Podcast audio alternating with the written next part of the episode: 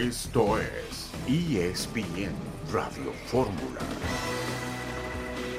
Es un premio muy, muy importante por lo que significa el, reconocimiento, uno de los premios más, más lindos a nivel individual, eh. pero, pero nunca leí eh, importancia, entre comillas, ¿no? Lo más importante siempre para mí fueron los, los premios colectivos, de conseguir premios eh, a nivel grupal. Tuve la suerte de, de haber conseguido todo en mi carrera y te podrás imaginar que después de, de haber conseguido el mundial, que era lo que me faltaba, eh, mucho menos estoy pensando en ese premio, ¿no? Bienvenidos a ESPN Radio Fórmula, con el gusto de saludarle junto a Dionisio Estrada, Rafa Puente. Escuchábamos palabras de Lionel Messi en una amplia entrevista en donde habló sobre este tema, habló sobre lo que pasó en París, dijo que tuvo dos años complicados, que la pasaron mal y que ahora están felices allá en la Florida junto a su familia. Buena parte de la decisión dicen que pasaba por su esposa Antonella de dejar París para irse a los Estados Unidos. Con el gusto de saludarte, mi querido Rafa, ¿cómo estás? Buenas tardes. Muy bien, Fer, ¿qué tal? Un gusto saludarte a ti, a Diony, por supuesto a toda la gente que nos escucha. Y bueno, pues sí, lógico, ¿no? Y creo que estaremos todos de acuerdo, Fer. Se le nota, ¿no? En el semblante, ahora a raíz de que llegó y hizo su presentación en el Miami Inter, pues la verdad es que se le ve que recuperó eso que ha distinguido siempre en la carrera, en la trayectoria de Messi, que es el gusto por jugar al fútbol.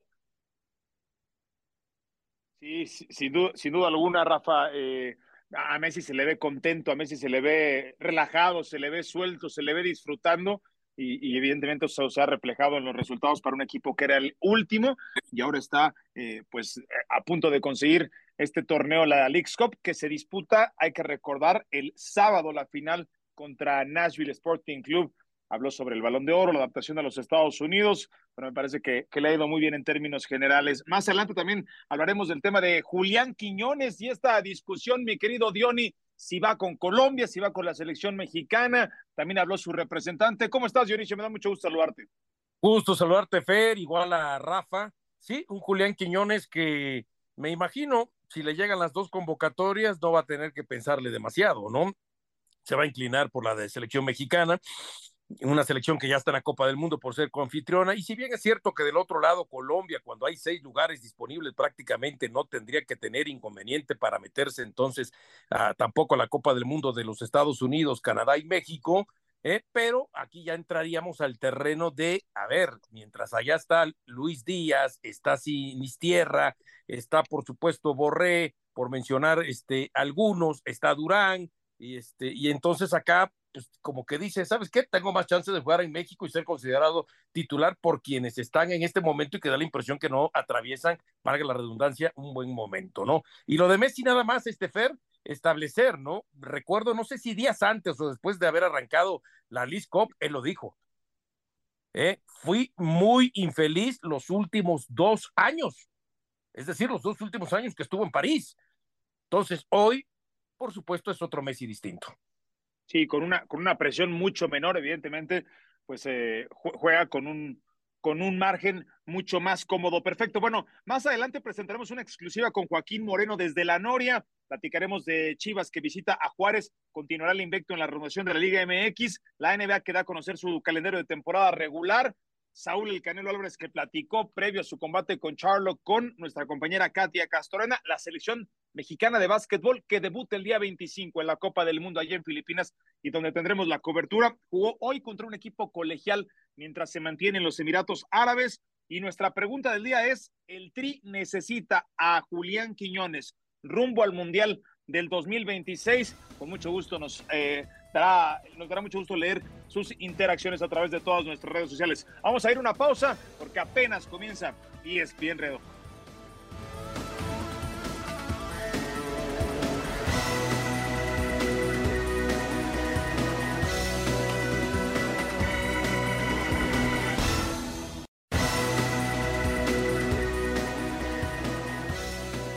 Ese proceso de naturalización? Porque a mucha gente le gustaría verte en el tri, pero nunca hemos sabido si tú tienes la intención de jugar algún día en selección mexicana. Todo el mundo ya, ya se ha dado cuenta de eso, ¿no? Eh, hablando con Coca y, y la verdad me, él fue el que me, me, invitó para estar en la selección. Eh, yo con, con, mucho respeto le dije que sí por todo lo que habíamos vivido en Atlas, todo, todo lo que él me ha ayudado, porque esto también es una parte de él que, que él puso en mí la confianza y creo que también esto se lo debo a él ¿no? y yo siempre se lo he dicho. Eso va muy bien, ya gracias a Dios estoy esperando mi carta, eh, a esperar si Dios quiere que me llamen, yo con, con mucho gusto estaré en la selección. Por lo que escucho, ya no está Coca, pero el plan sigue en pie. Así es.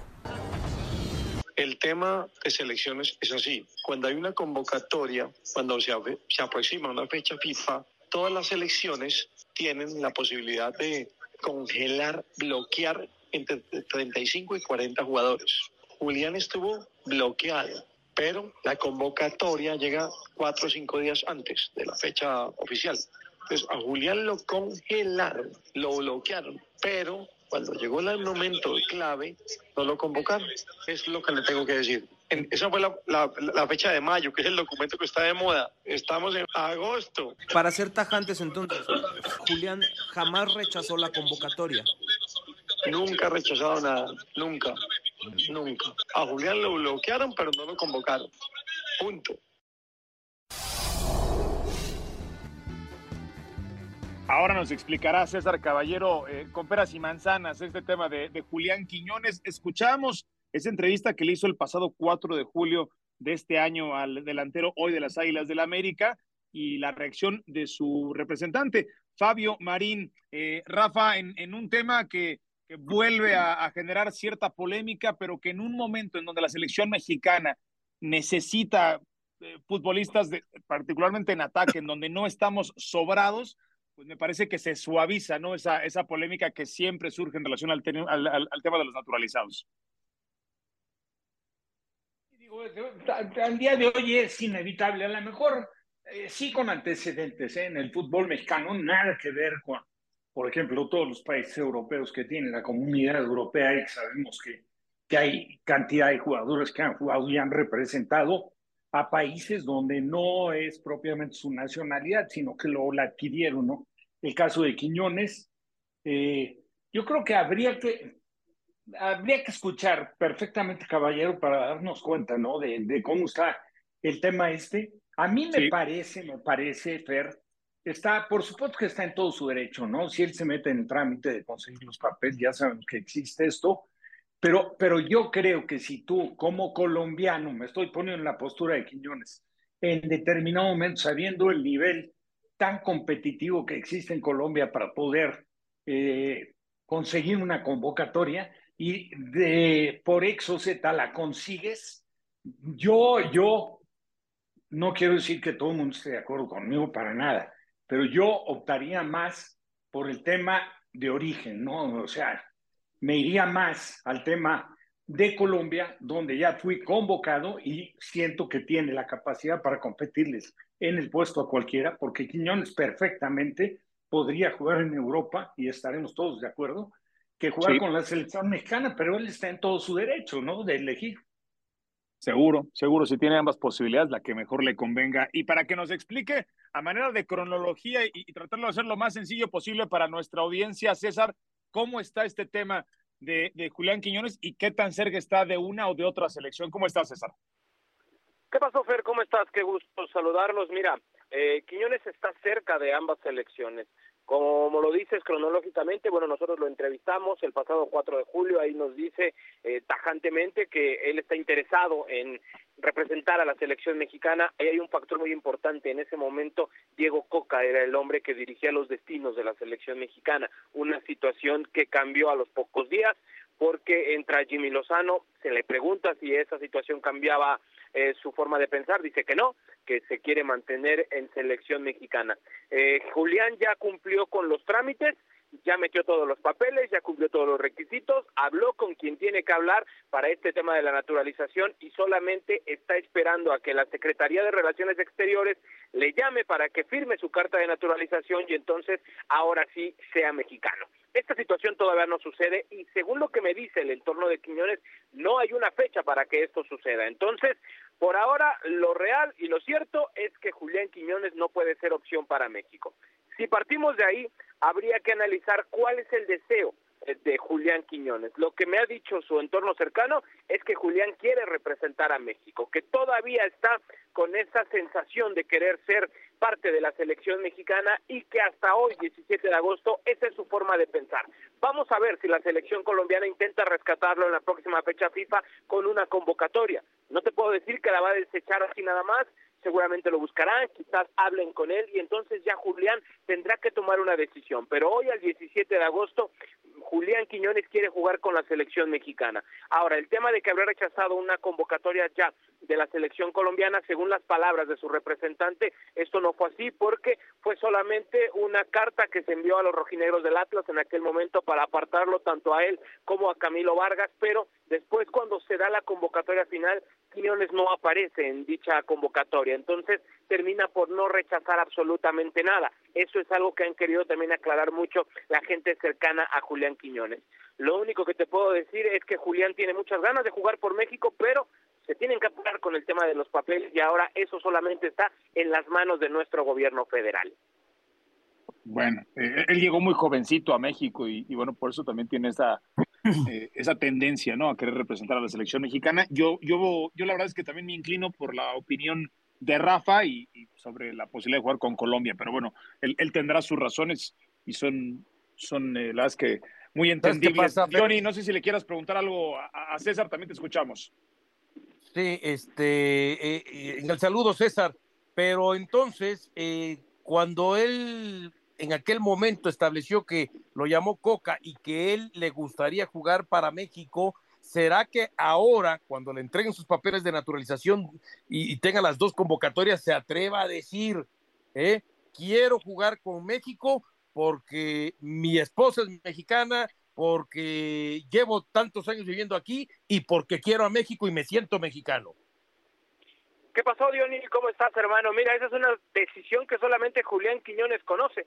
Nosotros eh, hemos podido saber lo que en algún momento en esta entrevista nos comentó, lo que hemos podido saber de su entorno cercano, pero si en algún momento, mañana, pasado, la siguiente semana,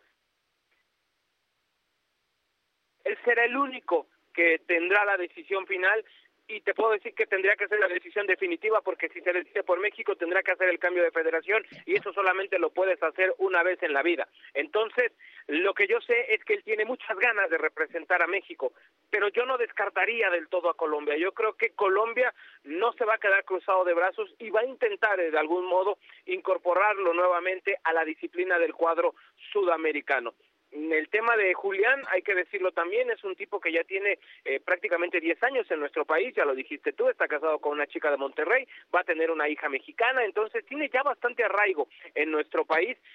Vamos a ver si mantiene esa postura, pero te repito, al día de hoy él tiene ganas de jugar con la selección mexicana, pero si no tiene un papel que lo acredite, se nos puede ir en cualquier momento. Mientras él siga siendo colombiano, es una opción abierta para Colombia y no lo puedes dar por hecho con el tricolor, a menos de que ya comiences a hablarlo y decirle, hermano, en cuanto tú seas mexicano, tú eres el que va a estar en selección. Perfecto, muchísimas gracias César, pues estaremos eh, tomándole el pulso a este asunto. Evidentemente es un futbolista que está por arriba de la media de los posibles convocables para la selección mexicana de fútbol. Gracias, César. Saludos, que estén muy bien. Bueno, pues te, quería comentar, Fer, si me permites. El problema con Colombia, que juega un 4-3-3, por ejemplo, por fuera regularmente están Luis Díaz por el sector izquierdo y Sinisterra por el sector derecho. Y después hay otros elementos que juegan por fuera, como lo juega el propio este, eh, Quiñones, ¿no? Como es Carbonero, John Durán, Casierra, Asprilla. Y estamos hablando de entrada de seis jugadores que antes han sido tomados en cuenta eh, eh, en, los procesos colombianos. Y acá en México, pues simplemente estaría detrás de Chucky Lozano, de Alexis Vega. Hay que ver qué pasa con Tecatito Corona y el tema de Antuna. Como que da la impresión que es más fácil que en algún momento pueda ser considerado más titular en México que en Colombia. Por eso el tema de que pero... él, que va a decidir, a mí se me hace que se va por conveniencia inclinar más por México. Por eso, te, le preguntaba, por eso le preguntaba yo a César Caballero, yo sí quisiera en algún momento, quiero estar con México porque me siento mexicano, porque eh, le tengo ya amor a este país, porque mi esposa es mexicana, porque voy a tener una hija mexicana y porque sí de alguna manera, este, ya empiezo a sentir, pues, lo que es esta tierra. Pero si es por No, y- conveniencia. y, y no. la, y la otra, Diony, que es, que es obvia, es pues vas a jugar el Mundial. En automático Claro, juegas el Mundial, a diferencia de Colombia, en donde te, a ver si te van a llamar y a ver si vas a clasificar, porque es mucho más Clasificar complicado. sí creo, porque van a ser seis este, equipos de allá prácticamente, seis selecciones de diez. Bueno. Tendrías que tener un pero, pésimo pero minutos garantizados no los tienes en Colombia. Exactamente, exactamente. Ahí coincido contigo, claro. Bueno, por cierto, Santiago Baños en, en entrevista dijo que, que sí le pasó por la cabeza renunciar, sobre todo por su familia, no por él. Pero nada más le pasó, Está en ¿verdad? Nada más le pasó. Sí, dice que está en deuda con la afición y con el dueño. El América no Nada puede pasar tanto tiempo sin ningún campeonato. Rafa, lo que dijo eh, Santiago Baños, nos queda poco menos de un minuto, Rafa. No, no, eh, digo, simplemente para justificar un poco el fracaso que se acaba de dar en la Liga. Ahora, un fracaso de alguna forma donde sí existe una responsabilidad naturalmente de Santiago, porque fue tardía la decisión que tomaron para incorporar al Jardiné. Entonces, Sí. Jardiné se ha encontrado, quieras o no, con algunas dificultades. Se ha mostrado lo que es la intención, la idea de que se la vimos dirigiendo al San Luis. Pasión, determinación y constancia es lo que te hace campeón y mantiene tu actitud de ride or die baby. eBay Motors tiene lo que necesitas para darle mantenimiento a tu vehículo y para llegar hasta el rendimiento máximo. Desde sobrealimentadores, sistemas de sonido, tubos de escape, luces LED y más. Si buscas velocidad, potencia o estilo, lo encontrarás todo en eBay Motors. Con más de 122 millones de piezas, siempre encontrarás justo lo que buscas. Y con Guaranteed Fit de eBay, tienes la garantía de que tu pieza quede perfectamente a la primera o se te devuelve tu dinero. Porque con eBay Motors, quemas llantas y no tu dinero. Con las piezas que buscas, a los precios que quieres, tu auto se convertirá en el MVP que te dará el triunfo. eBay Motors. ebaymotors.com. Solo para artículos elegibles se aplican restricciones. Ahora, el América es otro tema, no es el San Luis. Aquí la presión, el compromiso es fuerte. Claro. Había arrancado, sí, arrancó mal, luego más o menos se enderezó el rumbo con Puebla, luego al- aparentemente ya le había metido en carril contra San Luis, pero luego fue goleado. Y a final de Claro, cuentas bueno. fue, fue eliminado y, entonces la presión ya es otra.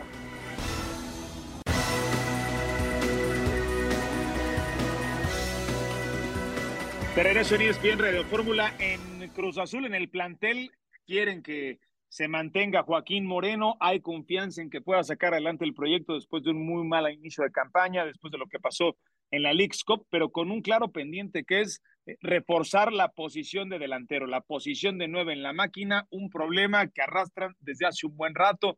Evidentemente, desde la salida de Santi Jiménez no han conseguido a un delantero de esa talla. Vamos a escuchar a, a Joaquín Moreno y ahora platicamos con León Lecanda, quien hizo la entrevista. Joaquín, ¿qué es lo que te gustaría ver de Cruz Azul a partir de ya, del partido con Santos el domingo?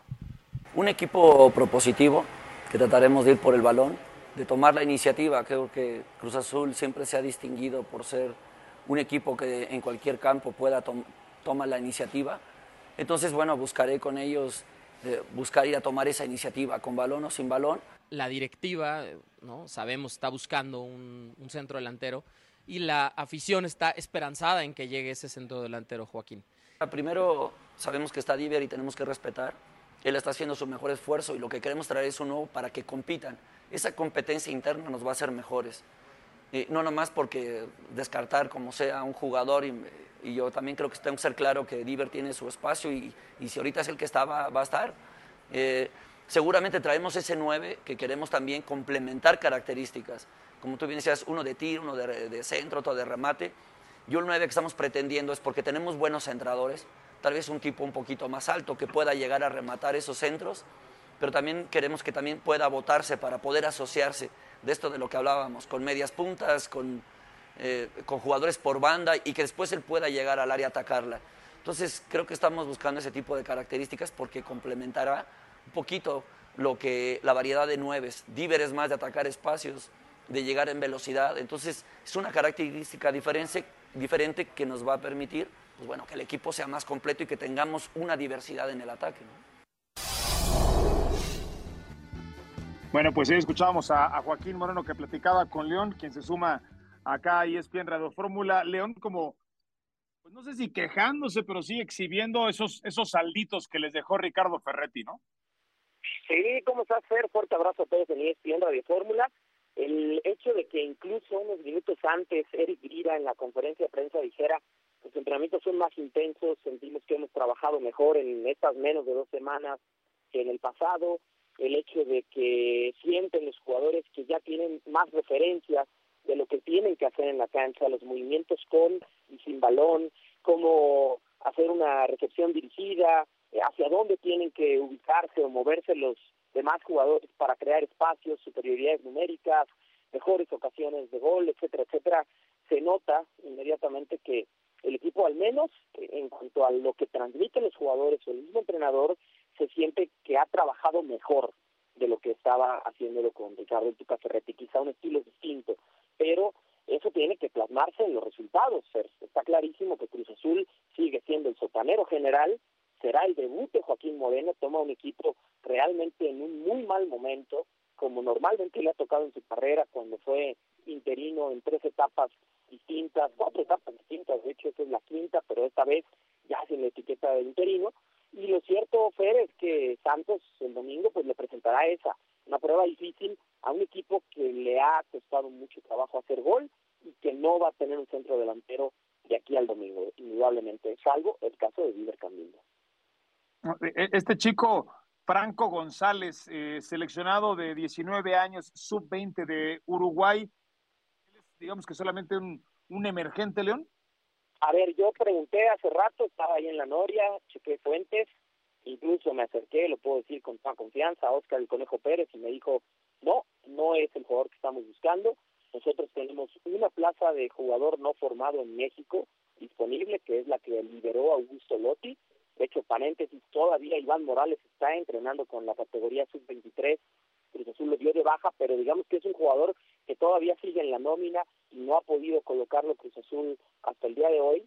Eh, próximamente se supone que saldrá el chileno, pero a ver, la única plaza libre que tiene es la de Augusto Lotti, porque incluso la de Iván Morales, cuando lo dan de baja al chileno, fue para registrar al colombiano Willer Deep. Así que Cruz Azul está muy enfocado en traer ese centro delantero, las características que escuchábamos, que el mismo Moreno señala, que sean distintas a las del colombiano Camilo, e indudablemente no va a traer a un jugador como Franco González, que lo has comentado. Todas las fuentes me dicen, este es un tema de promotores, de representantes, lo quieren colocar, pero Cruz Azul no está buscando a ese jugador ni está negociando por él. Perfecto. Bueno, ¿algo más que agregar, Lavión? Solamente las eh, eh, bajas y los jugadores que están recuperados. Hoy, después de mucho tiempo, te hablo más de un año, mi querido Fer, tuvimos acceso unos minutos al entrenamiento, uno de los cambios positivos ahora con Joaquín Moreno, eh, algo que no habíamos tenido ni con Diego Aguirre, ni Raúl Gutiérrez, ni Ricardo Ferretti, y hoy, bueno, pues ya pudimos observar trabajando al parejo de sus compañeros a Rodrigo Huescas y a Moisés Vieira, que salieron con eh, lesiones o molestias de la League Cup, entonces están listos para jugar el domingo con Santos, los que sí están descartados, Alonso Escobosa y Carlos Vargas, este chico que llegó y apenas unos días después de ser refuerzo a inicios de año tuvo la ruptura del ligamento cruzado anterior, está próximo a reaparecer, posiblemente de aquí a un mes pueda regresar a las canchas Carlos Vargas. Perfecto, muchísimas gracias, te, te mando un fuerte abrazo. Igualmente, abrazo grande a todos. Bueno, pues ahí está León Lecanda. Eh, a, mí me parece, Rafa, que es muy simplista pensar que Cruz Azul con un 9 eh, resuelve pues muchas otras carencias, ¿no? Que ha demostrado no solamente en el X Cup, sino también en el en el torneo, en el arranque de la campaña. Es quizás el, equipo más flojito de Cruz Azul que hemos visto en mucho tiempo. Y, y, quieras o no, lo exhibe la declaración o la declaración de algunos jugadores de decir que llevan dos semanas de trabajar de una manera mucho más intensa, eh, entendiéndose mejor con el técnico, etcétera. Digo, mal, mal por los jugadores, no por, por el hecho de decirlo, sino no habérselo comunicado al técnico en turno, ¿no? Yo creo que por más eh, recorrido que tenga el Tuca Ferretti en su historia, que sabemos todos que ha sido una trayectoria envidiable para cualquier técnico, pues yo creo que estás con todo derecho como jugador, si tienes la verdad, la personalidad, pues de acercarte con el técnico y decir, estamos fallando en esto, nos está faltando esto, pues tampoco es absolutamente el dueño de la verdad el técnico, yo creo que tiene que haber apertura A mí eso regularmente no me gusta del jugador mexicano, que siempre es que ha callado y cuando ya no está el técnico que estaba dirigiendo y viene el nuevo, entonces empiezan a aparecer ciertos cuestionamientos del plano, el desarrollo de trabajo que estaban llevando a cabo. No se vale. Cruz Azul ha venido trabajando muy mal y con diferentes técnicos no han enderezado el rumbo y los jugadores naturalmente también son responsables. Vamos a ver ahora qué pasa con Joaquín Moreno, que tampoco es su debut. Su debut no, es porque en calidad de interino él ya apareció como responsable y curiosamente en la llegada del Tuca, Fer, Johnny, se acordarán que dirigió dos partidos que la racha provocó la salida del Potro, consiguió victorias en ambos partidos y en el segundo, que no arrancó en la banca el Tuca, estaba en un palco y el segundo tiempo se metió a la banca para dirigir lo que en su momento era la segunda victoria consecutiva del equipo y que le daba cierto margen de tranquilidad al Tuca para asumir la responsabilidad ya directamente.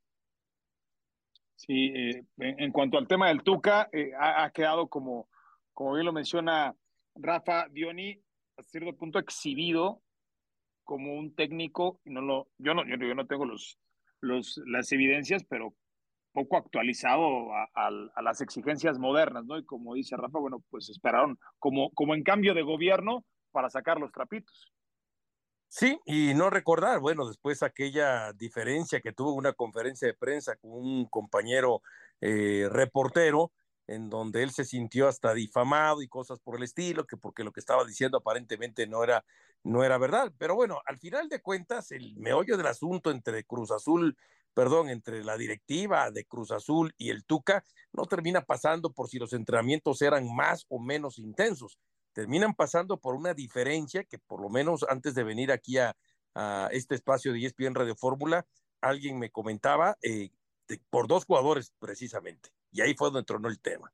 Por Kevin Montaño y por Diver Cambindo. Dos jugadores que él no quería, que la directiva se los trajo imponiéndoselos. Él les dijo que no iba ni siquiera, eh, este, existía la posibilidad de que ni siquiera jugaran, pero no por terquedad de él, sino porque no eran jugadores como para Cruz Azul y, este, y con el dinero que se terminaron gastando de esos jugadores, pues ahora eh, él pensaba que se tenía que traer un centro delantero de jerarquía y justamente ahora Cruz Azul está pensando en un centro delantero de jerarquía y teniendo ya en el plantel a estos dos jugadores. Esa fue eh, la gota que derramó el vaso, porque se hicieron de palabras entre el técnico y la directiva por estos dos jugadores que él sintió que le impusieron y que a fuerza tenían que traerlos, cuando él sentía que eran para Cruz Azul. Eh, eh, esa, esa, esa es una de las razones por las que explota la bomba, Diony. Esa es, y me atrevo a decirte, casi la principal. Como no les gustó entonces el actuar del Tuca, por eso lo terminaron echando. Y eso me acabo de enterar justamente antes de llegar aquí a ESPN Radio Fútbol. O sea que la Liga no tuvo que ver. No, aparentemente no. Aparentemente el tema fue por ese. Ese fue. eso cambia como que el análisis de la salida de, de Ricardo Ferretti, bueno, acompañado de, de que los resultados no iban de la mano, por supuesto, del técnico, el ex técnico de los Tigres. Eh, bueno, nos queda poco menos de 10 minutos, solamente mencionarles y lo presentaremos un poco más adelante. Hay una entrevista preparada por Odín Ciani que le hace a Carlos Hermosillo sobre la actualidad de la máquina, sobre las necesidades de la máquina, sobre los delanteros que requiere Cruz Azul en este momento. Así es que ahondaremos sobre eso. Platicaremos un poco también sobre la selección mexicana de básquetbol eh, que hoy mantiene su preparación rumbo a la Copa del Mundo en la que debuta el próximo 25 de agosto y estaremos con la cobertura desde Filipinas, en donde comparte grupo con Lituania, con Montenegro y con la selección de Egipto. Vamos a tomar un respiro y regresamos con más acá y en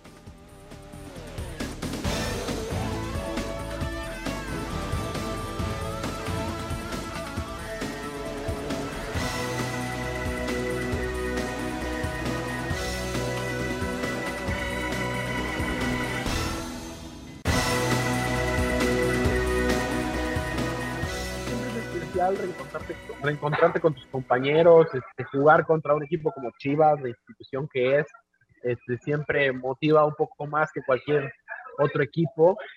Y, pues nada, emocionado por, por este partido que viene e ilusionado para, para que el equipo pueda sacar la victoria y dar un golpe de autoridad. ¿Cómo puedes describir a lo mejor tu paso por Chivas, Santiago? Ah, pues creo que fue un paso efímero, las cosas no, no se dieron tanto como, como hubiera querido, pero así es el fútbol y todos los que jugamos sabemos cómo es. No se me dieron las cosas, llegué tarde el torneo pasado, en la jornada 7, no, no pude ser titular enseguida, hice una buena pretemporada y tuve que salir. Así es esto. Ahora estoy aquí en Juárez, estoy muy feliz. Tenemos un excelente equipo y pues buscando conseguir los objetivos aquí. Escuchábamos al delantero México peruano y como él me parece lo reconoce con mucha honestidad, un, un paso eh, efímero, no, no, pasó nada absolutamente con él en el Guadalajara, su estancia no fue sencilla. Está Jesús Bernal en la línea para platicarnos todo eh, en relación a Chivas antes de que retome el campeonato, este equipo que dejó muy buenas sensaciones en esas tres primeras jornadas, Jesús, y vamos a ver cómo le juega ese parón al, al Guadalajara. Me parece que si alguien quizás le pudo haber cortado el ritmo fue a Chivas. Así es, así es, saludos para ti, para todos en ESPN Radio Fórmula.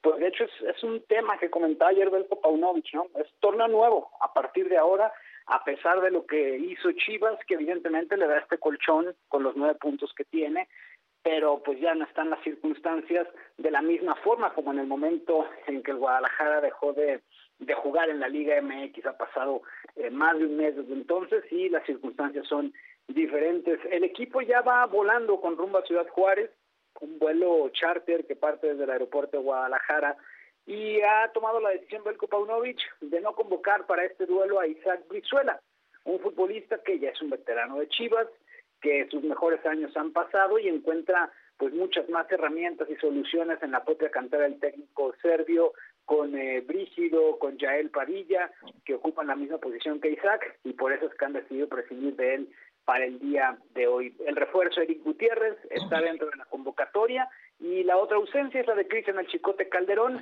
quien está lesionado, un tema muscular, le faltan dos o tres semanas de recuperación, así es que tampoco lo veremos en un rato con el equipo tapatío. Bueno, pues ahí está lo, lo que ocurre con, con Guadalajara. Diony, ¿algo que quieras eh, preguntarle aquí a, a Jesús?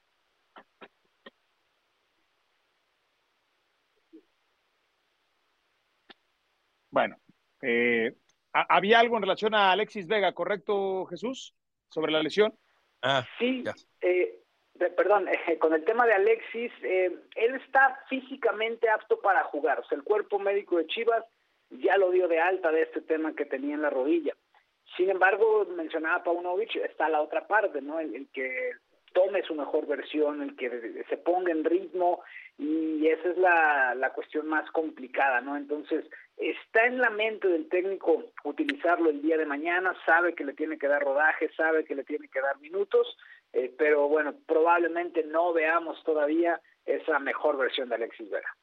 Pero si me permite, porque el micrófono es eh, eh, eh, muteado, y justamente le iba a preguntar a Jesús Bernal sobre Alexis Vega. ¿Qué tan ciertos son las versiones?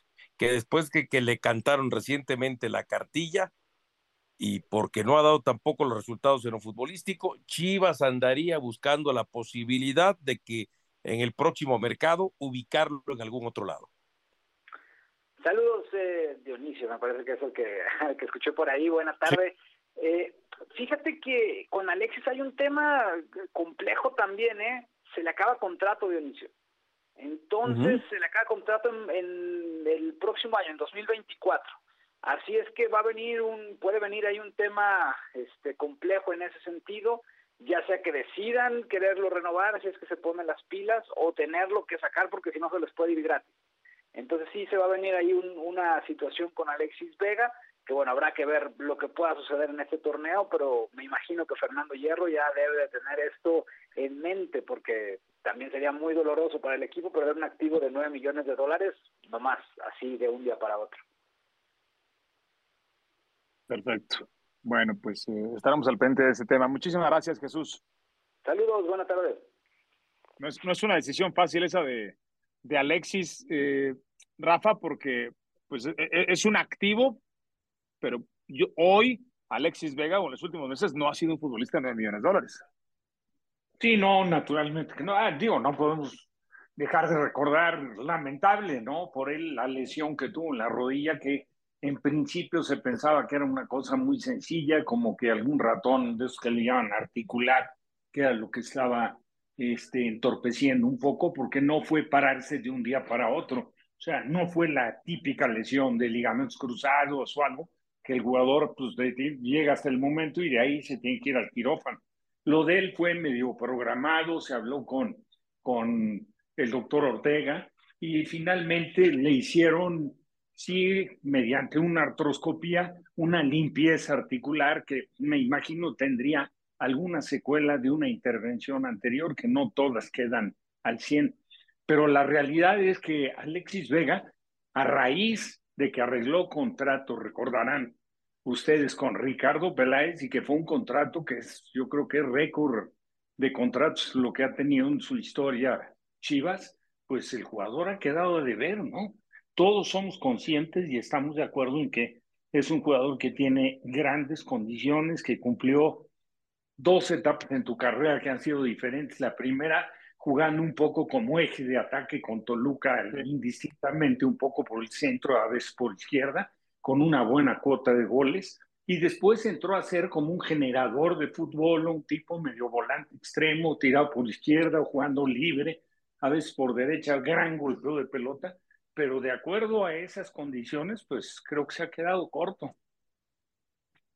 Sí, y, no ha aparecido en momentos claves de, de Chivas, en, en, juegos importantes, en juegos de liguilla, y ahí es donde surgen tantos cuestionamientos alrededor de Alexis Vega. Bueno, eh, antes de escuchar a Lionel Messi, esta entrevista sobre la que platicábamos al inicio del programa, se dio a conocer la noticia de que la Copa Interamericana regresaría en el 2024 con los equipos. El campeón de Conca Champions 2023, que es el León, el campeón de la League's Cup que es Inter de Miami o Nashville. Por supuesto que se relamen los bigotes los organizadores con que es el Inter de Miami, el campeón de la Copa Libertadores 2023 y el campeón de la Copa Sudamericana 2023. Algunos dicen que se inventarían el regreso de este torneo para tener a Lionel Messi involucrado también con los clubes de Conmebol y así aprovechar aún más su estancia en este lado del mundo, en el continente americano. Pero si les parece, vamos a escuchar eh, a Lionel Messi en esta su primera conferencia de prensa eh, formalmente abierta con el Inter de Miami, hablando de lo que representaron esos dos últimos años en París.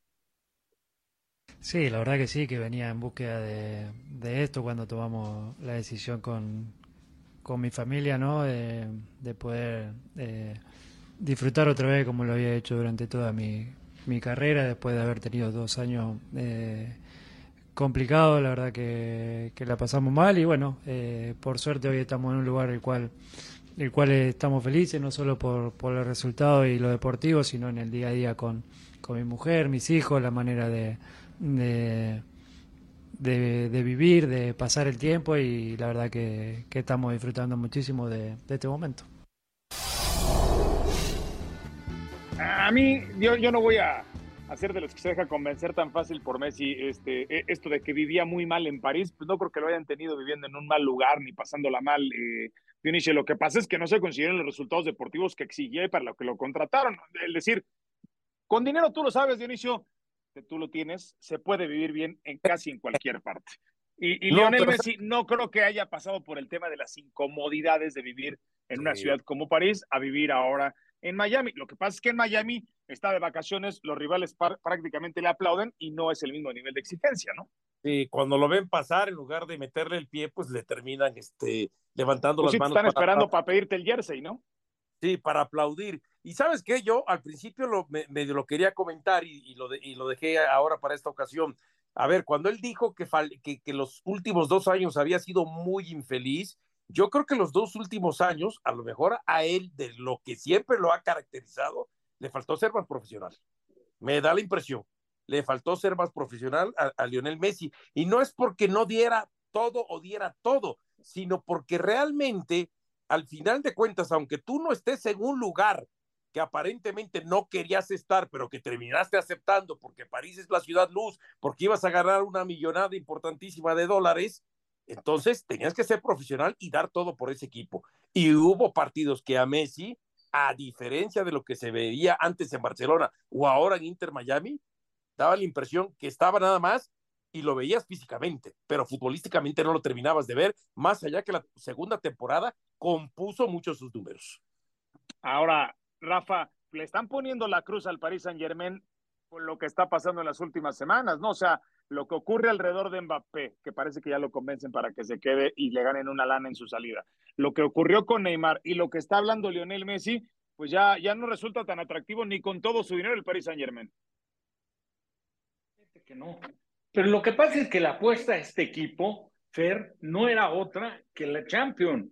Pero para ganar la Champions, pues la verdad es que sí tienes que llegar con el refuerzo de jugar en una liga que sea muy demandante, que sea exigente, como es la Premier, como es la italiana, como es la alemana, como es la española. Son ligas que están muy por encima en el nivel competitivo, en lo demandante que es el fútbol ahí, comparado con lo del Paris Saint Germain. O sea, lo, eh, digo, yo creo que la declaración de Messi, francamente, no venía al caso porque me parece que habiendo vivido en Barcelona y vivir en París, pues tiene que ser un lujo. Lo que pues claro. Ahora, vete tú a saber qué, qué tipo de vida social llevaba él, cómo se desenvolvía. O sea, es meterse en un terreno de especulaciones. Pero lo que sí me queda clarísimo es que la salida de Messi del Barcelona le dolió, pero hasta el alma, porque dejó de disfrutar el fútbol como, como lo disfrutaba. Hoy en día es otra cosa, está llegando una liga diferente, una liga que no, no le va a exigir, vaya, ni el 50, o, o si acaso no sea, a lo mejor el 60% de lo que le exigía cuando jugaba en el, principalmente en el Barcelona. Pero pero bueno, pues la calidad la tiene de sobra, el gusto por, por seguir jugando al fútbol, creo que lo ha retomado y se le ha notado simplemente en el semblante, yo creo que es un semblante diferente al que presentaba en la gran mayoría de los partidos que jugaba con París Saint Germain. Y lo del París, pues le queda un paquetote a Luis Enrique, porque como están las cosas, no creo que aspire pues, ni medianamente a competir en Champions. ¿eh? tendría que salir corriendo, Rafa, como es Luis Enrique, tendría que salir porque nunca se esperó este borlote, ¿no? Claro. Sí, por eso te digo, Diony, les están poniendo la cruz allá en, en París, ¿no? Ya el, el, lugar está maldito, lo está salado. Eh, para, para que contraten esa clase de futbolistas en el futuro cercano, pues va a estar muy complicado porque además están las ofertas ahora sí del fútbol árabe, en donde ni siquiera el Paris Saint Germain puede competir. Vamos a, escuchar, eh, vamos a cambiar radicalmente de tema, vamos a escuchar lo que le dijo Saúl Canelo Álvarez a nuestra compañera Katia Castorena, entre otras cosas, habló de que pelear contra Yermel en lugar de contra Yermal, que son los hermanos Charlo, fue una buena decisión. Otra de esas categorías en la que el Canelo tiene que subir, tiene que ganar peso para poder enfrentar esta clase de rivales. Lo escuchamos. 30 de septiembre en Las Vegas contra Charlo. La verdad es que me siento muy bien. Ya tengo un mes ahí en la Itajo, me siento bastante bien. Creo que es una de las mejores veces que me, que me he sentido y más que nada confiado, ¿no? Pues que ya puedo hacer y entrenar al 100%, las manoplas, la gobernadora, pegar fuerte en el costal, hacer sparring al 100%. Todavía estaba en rehabilitación de lo de mi mano para esas peleas, no estaba confiado en, en lo que podía hacer en, en, la pelea porque obviamente no entrenas al 100%. En este momento en, en, tu carrera, ¿qué buscabas? Busco lo mejor, hacer las mejores peleas, indiscutido versus indiscutido, creo que no es fácil de hacer buscar las mejores peleas. Esta pelea ya tiene mucho tiempo cocinándose, ¿no? Ellos eh, queriendo pelear conmigo. Tercera defensa, ¿qué reto implica eso conforme avanzan estas defensas? Siempre es un reto para mí, ¿no? El poder estar en peleas de esta magnitud y seguir ganando. He estado durante 13 años, 13 eh, años he estado en, en el primer nivel y eso no es fácil y la verdad que con disciplina, sacrificio, porque estoy dispuesto a, a obviamente a correr con, con lo que viene la disciplina, que es el sacrificio también, el entrenar fuerte, el entrenar duro. ¿Se pensó en, su hermano, en, en Germal? ¿Primero era la primera opción? Era la primera opción, Germal. Eh, era la primera, la primera opción, pero al final de cuentas, pues los dos están iguales. Entonces, el que sea está bien. No, yo no tengo la estatura de un peleador de 168, pero aquí estoy. Pero como lo he dicho siempre, no la necesito para ganarles tampoco. Y fíjense que para darle un poquito de contexto, para esta pelea, Saúl no es tan favorito. Su momio es de menos 275 y el de Charlo es más 200. No suele pagar tanto, tan poquito un, rival de Saúl Canelo Álvarez y, y, representa, pues esto responde al, al peso en el que va a pelear el Canelo Álvarez. Eh, yo, no soy especialista en box, Rafa, pero después de ver la pelea que tuvimos el fin de semana pasado de Navarrete contra Oscar Valdés, ha quedado bien alta la vara. Seguramente la disfrutaste mucho porque sé que eres un, asiduo consumidor de boxeo. El, la típica pelea de dos eh, pesos, no, no, no, no de alto tonelaje, pesos más bien ligeros, mexicanos, bravísimos, y que la verdad dieron una pelea espectacular, ¿eh? espectacular, la ganó, por supuesto que merecidamente Navarrete, con un estilo, me parece que menos técnico, men, menos fino, pero con mucho más alcance de, de, de lo de Valdés, y, y digo, a mí y yo creo que a todo mundo nos dejó pues gratamente este, contentos esa demostración de valentía, de gallardía, de pelear, de, de, desde, el, desde que sonó la campana hasta que terminó el combate, no dejaron de intentar ganar y de inclinar la balanza hacia su lado. Fue un espectáculo en boxeo que no, no se ve con frecuencia. Sí, no, fue, fue un magnífico espectáculo. Eh, bueno, nos, nos, queda poco tiempo. Pero no lo sé si para Valdés lo haya sido, ¿no? Después de que uno le ve cómo le quedó la cara y todo, ¿no? Independientemente del toma y daca y de cómo se fajaron al final de cuentas, ¿no? ahí me escuchas, ¿verdad, este Dionisio? Sí, ahí te escucho, ahí te escucho.